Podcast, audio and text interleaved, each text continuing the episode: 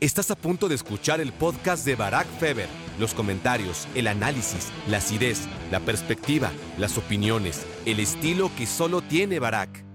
Hola, hola, hola, bienvenidos a Me Quiero Volver Chango. Gracias por hacerme su cómplice para matar el tiempo en una jornada que nos deja muchos temas. Miren. Es decir que también se han acumulado unos cuantos papelitos desde el último capítulo. Así que vamos a empezar, si les parece, porque hay muchas cosas de las que hablar y, estoy ansioso por saber con qué podemos empezar la edición de hoy de Me Quiero Volver Chango. Aquí está, vamos a ver. Vamos a ver el papelito del primer tema. Es... Vamos a hablar sobre... Azul. No el Cruz Azul. No, no, no. El tema de la condenada tarjeta azul. Bueno, em, no me gusta nada, no me gusta nada. Cuando lo oí por la primera vez, eh, lo descarté. Es más, ni le di clic a la, noticia porque me pareció que, pues lo que me sigue pareciendo, que una soberana estupidez y sin ningún tipo de credibilidad. Luego veo que va tomando forma y digo, bueno, quieren este, hacer eh, noticia ahora mismo de, algo que, sigo negándome a creer que, va a ocurrir. Y ahora veo que sí, que, puede pasar, que, se está trabajando para que pase. Y digo, no mamen, ¿qué están haciendo? Por Dios, me parece una estupidez tan grande, porque entiendo que el fútbol y la vida y todo necesita evolución y que siempre la reacción de la mayoría va a ser quejarnos y que no nos guste, incomodarnos, que nos saquen de nuestro estado de, confort y, y, luego nos damos cuenta, ah, mira, no estuvo tan mal, ¿no? Me imagino, me, hubiera, me gustaría viajar un poquito en el tiempo para muchas cosas, no, no solo para eso. Eh, eh, eh, sería la última de las... si va una lista de, mil lugares y, motivos por los que quisiera viajar en el tiempo, esta sería una de las últimas, pero no me dejaría de dar curiosidad ver la reacción de la gente cuando les avisaron por ahí de 1970 de cara al Mundial de México que ahora iba a haber tarjetas amarillas y tarjetas rojas. Antes no había nada de eso, ¿no? Era, pues, te ibas expulsado y, y no te tenía que enseñar una tarjeta para que te fueras. El árbitro te decía, te vas y te vas. Obviamente eh, no, era tan, eh, no eran tan sumisos los jugadores como siguen sin serlo, pero, pero no había una advertencia más que verbal, ¿no? Eh, no había una tarjeta amarilla y, ahora, pues sí, creo que nos dimos cuenta que sí que eran necesarias las tarjetas amarillas y rojas, pero nada más. No necesitamos una tercera tarjeta confusa. Em, porque, a ver, ¿qué no necesita? Empecemos por, por esto, ¿no? ¿Qué no necesita ahora mismo el fútbol? A ver, el fútbol no necesita complicarse, ¿no? Si, si es un deporte exitoso, en gran parte es gracias a su sencillez. No lo hagamos más complejo, por favor. No, no tiene eh, el menor sentido tratar de hacer complejo algo sencillo y algo que es exitoso gracias a, su sencillez, ¿no? Entonces, eh, tarjeta amarilla, si cometes una infracción de tarjeta amarilla, si reclamas, tarjeta amarilla, si insultas, tarjeta roja, y si agredes, eh, tarjeta roja. Y, ya está, ¿no? No necesitas algo que confunda más y, y entonces, así como necesitas hacer el deporte más complejo, mucho menos necesitas hacerlo más polémico. Ya hay bastante polémica barata para encima que ingrese otro tema más a darle mayor polémica, porque si dijeras, bueno, es que la tarjeta azul va a acabar con, con todo el debate, y entonces todas estas acciones que no son de amarilla, pero que tampoco llegan a roja, entonces sacando a un futbolista 10 minutos del campo con la tarjeta azul, se va a solucionar. No, no, no, va a haber todavía mucho más desmadre, porque si ahora, eh, si ahora es el debate, ¿era amarilla o era roja? Ahora va a ser, ¿Era amarilla o era azul? Era, no, no, era azul o, debió haber sido roja. Y, va a ser de nunca acabar. Es decir, ya, ya, no va a haber dos temas para debatir, amarilla o roja. Ahora es, eh, no, es que yo creo que era de azul más que de amarilla. No, no, ¿cómo va a ser azul? Yo creo que era de roja. Y, y, y una polémica que lo único que hace es que la gente siga frustrada, dudando sobre, el, sobre la transparencia del juego. Y, y otra cosa que no necesita el fútbol y el mundo en general es autoritarismo, ¿no? Y, según los árbitros, porque, porque hay diferentes perfiles de árbitros y de seres humanos, es un riesgo darle una herramienta extra a una figura que va a caer seducida. Muchos de los árbitros eh, se van a dejar seducir por el autoritarismo. Si son árbitros ya de inicio, es que les gusta, es decir, hay tantos motivos para no ser árbitro en la vida. Ganan menos que nadie, este, tienen más responsabilidad que nadie, nadie les eh, da una palmadita en el hombro cuando lo hacen bien. Eh, cuando pierden los equipos siempre lo señalan, cuando no lo, este, cuando no directamente lo culpan.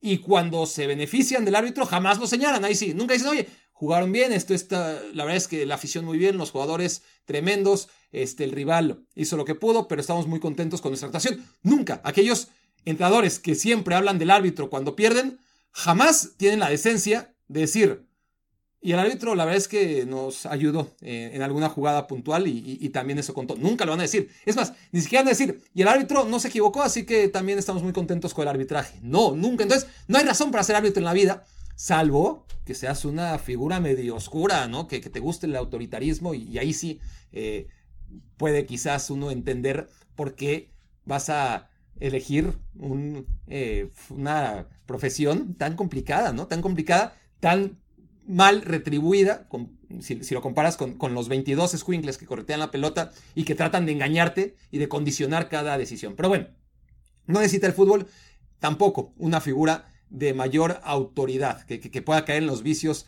del autoritarismo y decir, eh, ah, porque, porque claro, si, si, ahora la polémica es si una entrada fue imprudente, temeraria o con juego brusco grave o, o fuerza desmedida, pues ahora ¿Cómo vamos a evaluar si ni siquiera hay micrófonos? Eh, él reclamó, pero, pero fue un reclamo dentro de lo que uno puede entender está ejerciendo su libertad de expresión el futbolista, ¿no? Eh, habrá árbitros que a la primera sacarán la tarjeta azul y habrá otros que no, que, que va a pasar, esto seguro, como todas las infracciones que hay dentro del área, por ejemplo, un tiro de esquina, ¿no? Todos los jalones, lo, que siempre se dice porque es visible, ¿no? Eh, si se marcaran todas las faltas de acuerdo al reglamento, entonces se marcarían 14 o 15 penales por partido, dependiendo de cuántas veces los equipos entren al área y cuántos tiros de esquina se, se lleven a cabo, porque hay muchos más penales de acuerdo al reglamento por partido que los que finalmente se señalan, pero los árbitros no van a señalarlos todos,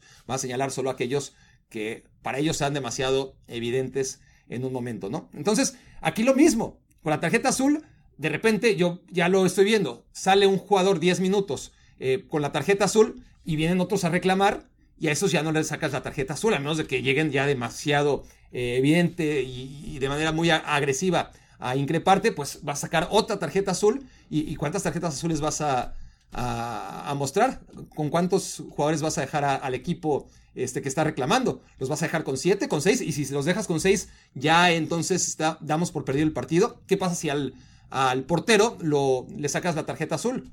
Eh, ¿Quién lo va a reemplazar en esos 10 minutos? ¿Vas a jugar con un hombre de campo jugando en la portería? ¿Te vas a animar como árbitro a sacarle la tarjeta azul realmente al portero? Y si al minuto 96 hay una falta táctica, que dicen que también las faltas tácticas se van a castigar con tarjeta azul. Al minuto 97, ¿no? Eh, cuando añadieron 8 minutos. Entonces sacas a un jugador, pero como son 10 minutos, cumple un minuto y luego cumple nueve del siguiente partido. O sea, hay tantas valoraciones desde las que son las que acabo de hacer, que son las primeras que se me ocurrieron, pero, pero otras de mucho más fondo, que solamente va a acarrear problemas y, ninguna solución este asunto. Em, porque al final, sí estoy de acuerdo que hay que limitar eh, los reclamos, que, es desesperante, que uno que ve otros deportes de repente y te, y te das cuenta la naturalidad con la que se adaptan los jugadores a las decisiones de los árbitros y, el respeto en el rugby, en el fútbol americano, eh, en prácticamente en, cualquier deporte. Por supuesto que hay, unos más y otros menos. Eh, en el béisbol de repente ves cada cosa. Pero en general, en general, eh, sí es muy chocante ver a los jugadores reclamar. Pero eso no es la solución. ¿no? La, solución pasa por, por otro tipo de medidas y no por una que va a exacerbar aún más eh, la polémica que ya de por sí hay en el fútbol y, la complejidad de, arbitrar, ¿no? Porque ahora le vas a añadir un, color más, ¿no? Y, al criterio. Eh, y además, siempre dentro de lo ambiguo que es eh, qué tanto realmente reclamó para que se haya ganado una tarjeta azul. Y lo que es peor, porque, porque ya, ya hablé de todo lo que no necesita el juego y lo que le estaría dando la tarjeta azul. Ahora, ¿qué sí necesita el juego? Fluidez. Fluidez. La, gente de la International Board, de la IFAB, se tiene que dedicar, se supone que esa es su prioridad número uno, dos y tres, a mejorar el juego. Y necesitas, ya con el VAR, has pedido mucha fluidez. Con esto, pues ahora espérate a que el jugador abandone el terreno de juego, a ver si ya se fue, a ver, está, ok, vamos a reanudarlo. Entre que reclaman, porque de todas formas van a reclamar, porque los árbitros no se van a animar a empezar a sacar tarjeta azul sobre, ¿no? Este, sobre el que vino a reclamar una tarjeta azul, porque sería, alguno lo va a hacer, ¿no? Pero, pero eso pronto va, va a acabar y, y, va a tener que autorregularse con las tarjetas azules, pero va a llevar tiempo, ¿no? Va a llevar tiempo de aquí a que abandone el terreno de juego y se va a restar fluidez al partido. Y lo más importante de todo, porque además lo dejé hasta el final porque es lo más evidente y lo que realmente más afecta al, juego. Lo que el fútbol necesita realmente es, además de la fluidez que le está quitando ya el VAR y que le quitaría la implementación de las tarjetas azules, es dinámica. Es dos equipos que en la medida de lo posible busquen la victoria. Eh, si tienes a un equipo con 11 y a otro equipo con 10, automáticamente el equipo que tiene 10 va a replegar. Y más si sabe que es temporal, son solamente 10 minutos. Es que la gente que, propuso eso y que lo aprobó y que lo va a examinar no tiene ni idea. Son unos idiotas todos, honestamente. Eh, es que es tan básico. Cualquiera que, que, haya visto un partido de fútbol lo sabe. Te quedas con 10 hombres y te echas para atrás. Y eso, inclusive, cuando sabes que todo el partido va a ser así. Cuando sabes que no hay, no hay pedo, solamente son 10 minutos, pues con más razón, aguantas y van a ser infumables esos 10 minutos en los que un equipo tenga ventaja numérica por la estupidez de la tarjeta azul. Que además escogieron el color que más me gusta, ¿no? Eh, eh, eh, yo amo el azul y, el azul me odia a mí. Em, Cruz Azul. Durante mucho tiempo fui de Cruz Azul. Bueno, no tanto, hasta los 17, 10 y algo años eh, pero para mí, cuando eres joven, pues es una eternidad, ¿no? Lo, que ahora son 12 años, que pasan muy rápido, de, los 5 a los 17, putas. Es toda tu vida cuando tienes 17 años y sobre todo eres aficionado al Cruz Azul, no mamen. Y luego los Blue Jays en, el béisbol, igual, por el pinche color azul, he sufrido demasiado. Y, ahora resulta que, que, mi color favorito es el que quieren utilizar para una tarjeta tan estúpida, sin sentido, que no va a aportar nada y que sí va a hacer mucho daño. Se van a dar cuenta, yo creo, a ver, estoy seguro que, esto no va a prosperar, pues ya el solo hecho de que se experimente, me parece que el fútbol está en muy malas manos, ¿no? Lo, estamos comprobando. Tantas ideas que pueden haber para realmente mejorar el juego, empezando porque se cumpla el reglamento que no se cumple en, muchos de sus apartados.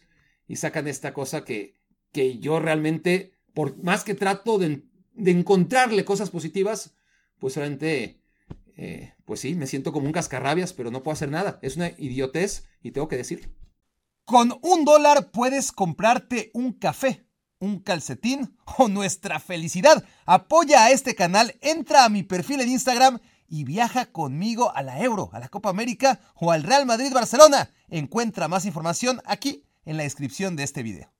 Porque claro, a ver, al final de cuentas sí que, insisto en esto, tenemos que procurar que haya menos eh, reclamos en el terreno de juego. Pero eso va desde la educación, ¿no? Eh, y, habrá que formar mejores futbolistas de manera integral, ¿no? Eh, porque al final, por más que a los niños, ¿no? les enseñes a ser respetuosos con los árbitros, los niños a los que estás formando, luego ven la tele y, se dan cuenta de las actitudes de, los futbolistas y, las imitan. A mí me pasó y creo que a, la gran mayoría de ustedes también. Yo soy un tipo, pues, tranquilo en general, pero a los árbitros, pues yo le, reclamaba porque, porque es lo que veía en la tele, ¿no? Eh, y me sentía perseguido porque es lo que veía en la tele y, y si los jugadores profesionales lo hacen, pues yo, eh, pues que no aspiro a, jugar como ellos, pero puedo aspirar a, reclamar como ellos. Entonces, cuando un niño, ¿no? Este, ve a Vinicius en la tele, pues aprender a jugar como Vinicius está cabrón. Eh, la gran mayoría de los niños que quieran jugar como Vinicius no lo van a lograr nunca, ni cerca. Eh, pero reclamar como Vinicius, llorar como Vinicius, eso sí está al alcance de cualquiera. Entonces, puta, ya no puedes jugar como él, pues por lo menos reclamas como él, ¿no? Y, y, ese es el gran problema que, hay. y el que necesita, pues, que los futbolistas sean un ejemplo, ¿no? Pero no a base de una tontería como una tarjeta que solamente va a traer problemas. Segundo papelito del día. Dice... A ver. Bayer. Vamos a hablar del Bayer Leverkusen. ¿Qué exhibición? Otra vez el Bayer Leverkusen. Mm, ¿Por dónde empezar, no? Destroza al Bayern Múnich. El Bayern Múnich es que no solamente pierde 3 a 0, sino que no genera. tuvo ahí un disparo de Kimmich por ahí del minuto 75 ya, ¿no? Ingresando de cambio. Muchos cambios hacen los dos equipos. El Bayern se adapta al Bayern Leverkusen. Eh, juega con línea de tres centrales, algo que Tuchel en toda su carrera le ha encantado, pero que no había implementado en el Bayern Múnich. Y una muestra de respeto absoluto al Bayern Leverkusen en este partido tan importante, pues piensa, vamos a hacerle una formación espejo y así vamos a procurar que en los duelos individuales la mayor calidad de mis jugadores, los del Bayern Múnich, se imponga a los del Bayern Leverkusen. Y el Bayern Múnich tiene intención de jugar adelante, tiene intención de presionar, de atacar, de morder, pero, pero le duró 10, 12 minutos. No la intención, sino la capacidad de, hacerlo ante un Bayern que le, el Bayern, ¿no? Leverkusen, que, que le encontró eh, el truco muy rápido, que salió muy bien ante la presión, aún teniendo bajas tan importantes como Kosonu en defensa, que, que seguía jugando con la selección de Costa de Marfil en la final de la Copa Africana, sin Ezequiel Palacios, que nada más no se recupera, sin Bonifaz, que, que no se va a recuperar en un rato, es decir, sin uno de los defensas centrales, sin, sin uno de los mediocampistas y sin uno de los delanteros, y, además una columna vertebral muy importante, los tres, ¿no? Eh, más allá de que ya regresaron algunos de los futbolistas que estuvieron lesionados, la verdad es que tienen mucho mérito, todos sus equipos eh, sufren lesiones, pero hay unos que están más preparados que otros dentro de lo profundo que puede ser su vestidor. Y aquí Xavi Alonso ha trabajado tan bien con el Bayern Leverkusen que juegue quien juegue, eh, la idea está perfectamente absorbida, aterrizada y todos lo hacen de maravilla. Luego hay un Florian Wirtz que cada vez que toca la pelota es magia, ¿no? Acelera cuando hay que acelerar, pisa cuando hay que pisar, ralentiza cuando hay que ralentizar es increíble lo que hace Florian Wirtz, es un jugador excepcional, pero más allá de Wirtz, los demás son jugadores muy buenos, pero sobre todo que ejecutan perfectamente la idea de un técnico que, como aquí he dicho, básicamente se trata de ganar cada minuto del partido. No del partido, cada minuto del partido y en base, en, en la medida en la que puedan ser superiores en la gran mayoría de todos los minutos jugados en un partido, lo normal es que vayan a ganarlo. Y contra el Bayern Múnich fueron superiores en casi cada minuto. Hubo dos periodos uno en los primeros 10 minutos quizás, no digo que el Bayern Múnich dominó, pero esos primeros 10 minutos sí, este, mordió, tuvo, eh, dominó posicionalmente aún sin generar ocasiones. Y luego después del 2 a 0, sí que el Bayern Leverkusen me sorprendió porque reculó, es algo que, no suele hacer o que no, o que no hace nunca. Aquí lo hizo. Eh, y, bueno, al final el, el, Bayern Múnich tampoco, ante un Bayern Leverkusen que yo creo que estaba jugando con fuego, ¿no? Porque, porque ¿para qué ser conservador cuando nunca lo ha sido? Cuando, cuando tu pragmatismo está en el encontrar que no hay mejor manera de mantener tu resultado que doblando esfuerzos y, haciendo lo que mejor sabes hacer, que es defender en campo contrario. Bueno, repliega un poco el Bayern Leverkusen y ahí sí el Bayern Múnich tiene algunas medio aproximaciones, pero, pero nada. La verdad es que fue una actuación tremenda del Bayern Leverkusen que refleja la diferencia que hay entre uno y otro. Porque una cosa es lo que decían los la, distancia ¿no? En, la tabla, dos puntos y ahora cinco. Es que esa no refleja la, realidad. El, tema es que en el fútbol, pues ganas puntos de acuerdo a, los partidos que, ganes, ¿no? Eh, no importa por cuántos goles ni lo convincente que haya sido para ganarlos. Lo ganaste como sea, tres puntos. Lo empataste, un punto, lo perdiste, cero puntos. Y por eso el Bayern Múnich, que en sus victorias había sido mucho menos convincente que el Bayern Leverkusen en las suyas, o sea, el Leverkusen, aunque haya dominado la gran mayoría de los 90 minutos de cada partido que ha jugado, pues le alcanzó para tres puntos en cada uno de esos partidos. El Bayern Múnich, que tuvo periodos de dominio y de ser dominado, pero que ganó muchos partidos por la calidad individual de sus jugadores y sobre todo por la puntería de Harry Kane, pues tiene o tenía casi tantos puntos como el Bayern Leverkusen, pero estaba muy lejos del nivel del Bayern Leverkusen. Como esto es un deporte en el que se gana por puntos y no por apreciación artística, pues entonces la distancia es mucho menor de la que debería ser. Si estuviéramos hablando de gimnasia o de clavados o de patinaje artístico, donde hay una calificación, pues tendría ¿no? este, mucho más alto eh, eh, puntaje el Bayern Leverkusen que el Bayern Múnich, ¿no? Eh, acumulando 10 y 9 cada partido contra 8 y 7 del Bayern Múnich. Pero los 8 y 7 del Bayern Múnich, ¿no? a nivel artístico, le sirvieron para ir sumando 3 puntos en casi cada jornada, a pesar de darse algunos topes de realidad, como contra la Eintracht Frankfurt, que perdió 5 a 1, contra el Saarbrücken de tercera división, que lo eliminó de la Pocal, el Werder Bremen, que se plantó en campo del Bayern y le ganó 1-0, haciendo que por primera vez en cuatro años el Bayern Múnich no metiera gol en casa. Ya teníamos eh, varios avisos, pero bueno, en 90 minutos quedó clarísima la gran diferencia que hay entre el Bayern Leverkusen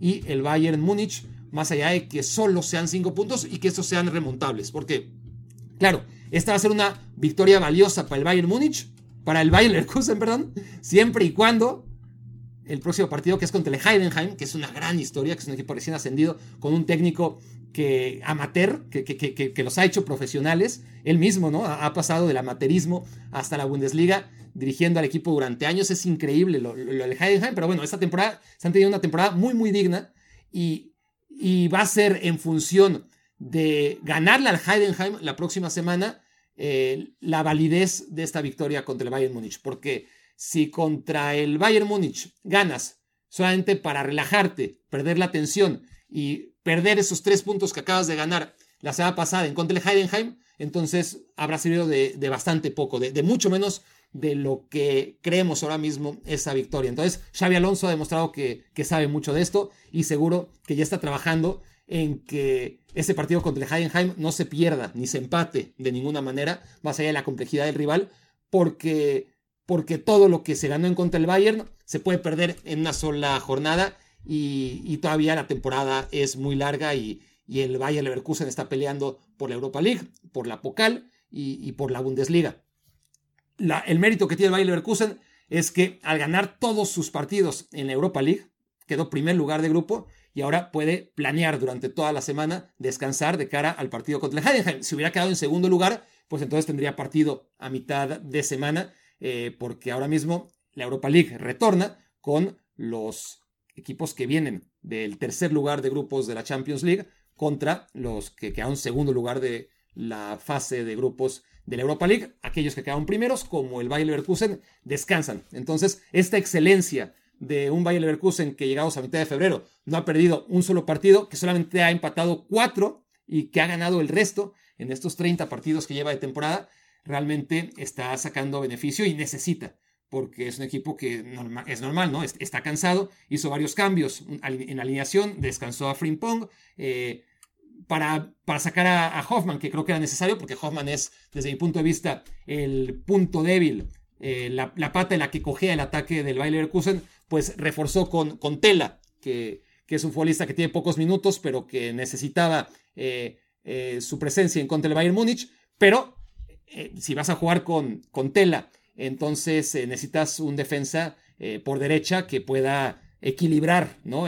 las, las espaldas que, que, va a dejar Tela este, cuando se lance al ataque y que no deja tanto Hoffman, que suele ser el titular. ¿Y qué haces? Pues en lugar de que juegue Frimpong, que no venía muy bien, entonces pones, no venía muy bien comparado a lo que ha sido Frimpong durante la temporada, que, se entienda, ¿no? Entonces, para equilibrar el que Tela juegue en lugar de Hoffman, pues metes a, Stanisic en lugar de Frimpong. Llega Stanisic y te mete gol, ¿no? E, el 1-0 ante su ex equipo y, esta mezcla de apostar por Stanisic sabiendo que, que Frimpong, después de su lesión, no ha estado en su mejor momento, que al apostar por Tela conviene equilibrar con un jugador que, defienda mejor como Stanisic, que es más defensa central eh, que, lateral, eh, que entiende eh, más, aunque se despliegue menos al ataque, que entiende más de, defender. Y encima, sabes que juega contra su ex equipo y, esto siempre tiene un añadido y le sale de maravilla todo el planteamiento a Xavi Alonso, que, que bueno, el Bayer Leverkusen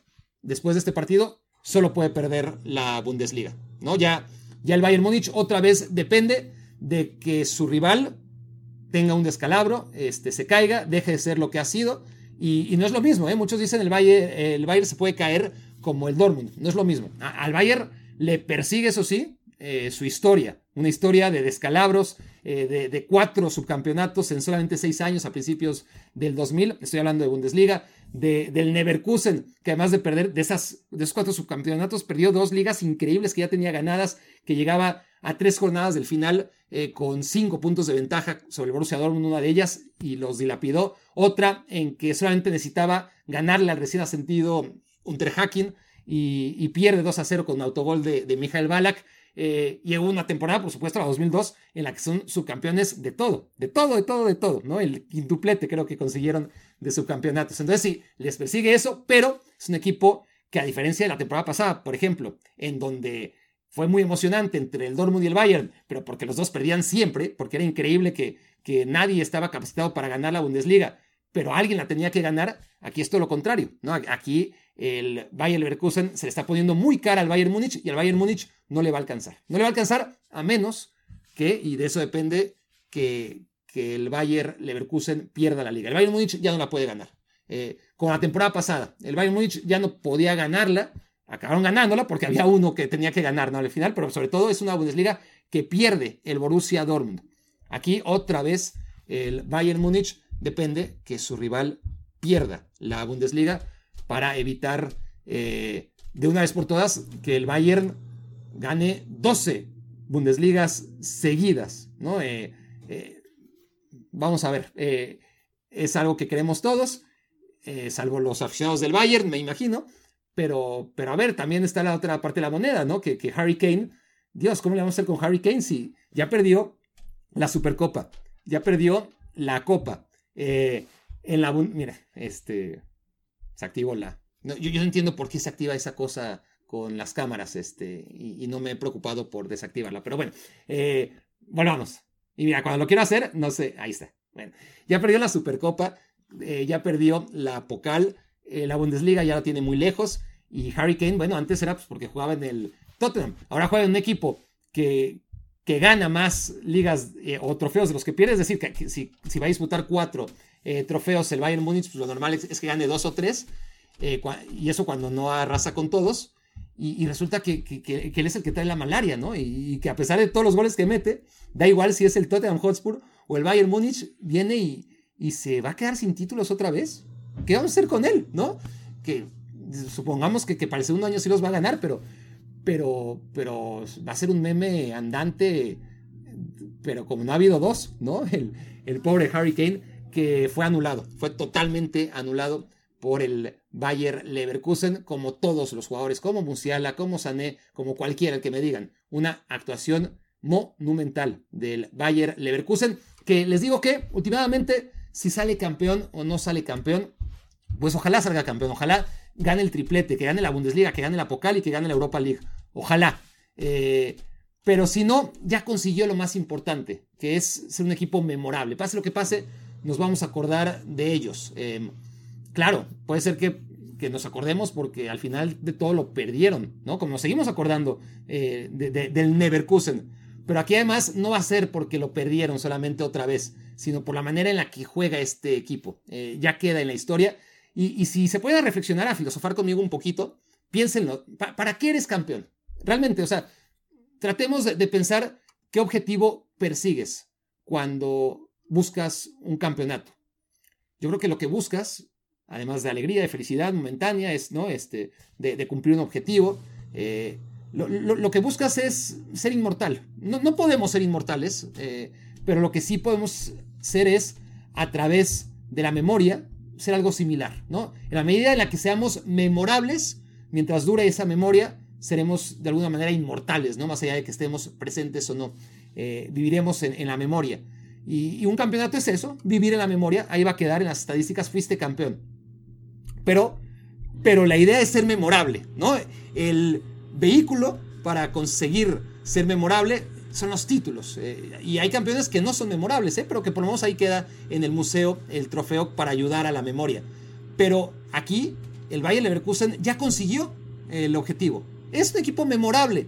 Eh, el título, pues podrá ser una consecuencia de esa memorabilidad que ya ganó el Bayer Leverkusen, una consecuencia que todo el mundo quiere, pero el fin, el fin ya está conseguido. Ya consiguieron ser inmortales. ojalá sean inmortales campeones, ¿no? Y no inmortales solamente porque jugaron bien y porque al final no pudieron evitar que el Bayern Múnich ganara otra vez la Bundesliga. ¿Eres fiel seguidor de este canal? Ve un paso más allá y hazte miembro de Barack Feber en Instagram. Pronostica marcadores, gana premios cada semana y al final de la temporada el premio mayor. Viaja conmigo a donde escojas. Busca más información aquí en la descripción de este video. Y bueno, no salió el papelito del Girona, por ejemplo. Eh, tenía ganas de hablar del Girona y lo voy a hacer. Lo voy a hacer rápido eh, porque me están esperando, porque tengo que ir a ver el Super Bowl. Pero el Girona se vio ante el Real Madrid tan poca cosa. El Girona, o al Girona lo hizo ver el Real Madrid como si fuera tan poca cosa que nos hizo preguntarnos en 90 minutos, ¿este es el Girona? Todo lo que vimos antes del Girona fue una mentira. Em, me recordó a la alegoría de las cavernas de Platón. ¿Se acuerdan, no? De, de aquellos hombres que estaban felices viendo sombras nada más. No, nosotros veíamos al Girona y creíamos que esa era la realidad y el Real Madrid los pulverizó. Utilizó su fortaleza, la fortaleza del Girona, y lo convirtió en una debilidad.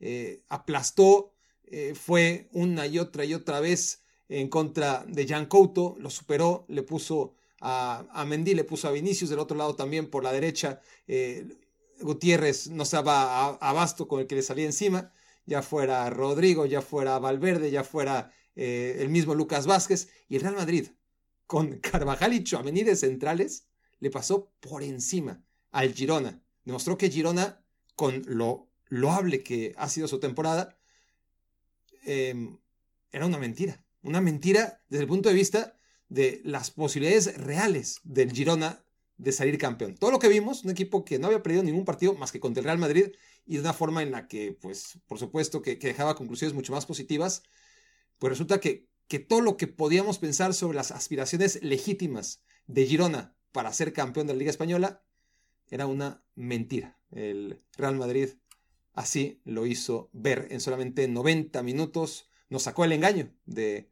25 jornadas. Eso fue Me Quiero Volver Chango. Muchas gracias por haber hecho su cómplice. Muchas gracias. Eh, lo, que son las prisas, ¿no? Mi, hija se enojar mucho porque le prometí que íbamos a ver el Super Bowl juntos. No, no sé nada americano, pero pues ya saben, hay que ver el Super Bowl. Y por apurarme, eh, ni siquiera me estoy despidiendo con la gente. Este fue, esto fue Me Quiero Ver Chango. Muchas gracias por haberme hecho su cómplice para matar. Escuchaste el podcast de Barack Feber. Toda la información de los deportes con un toque de Barack.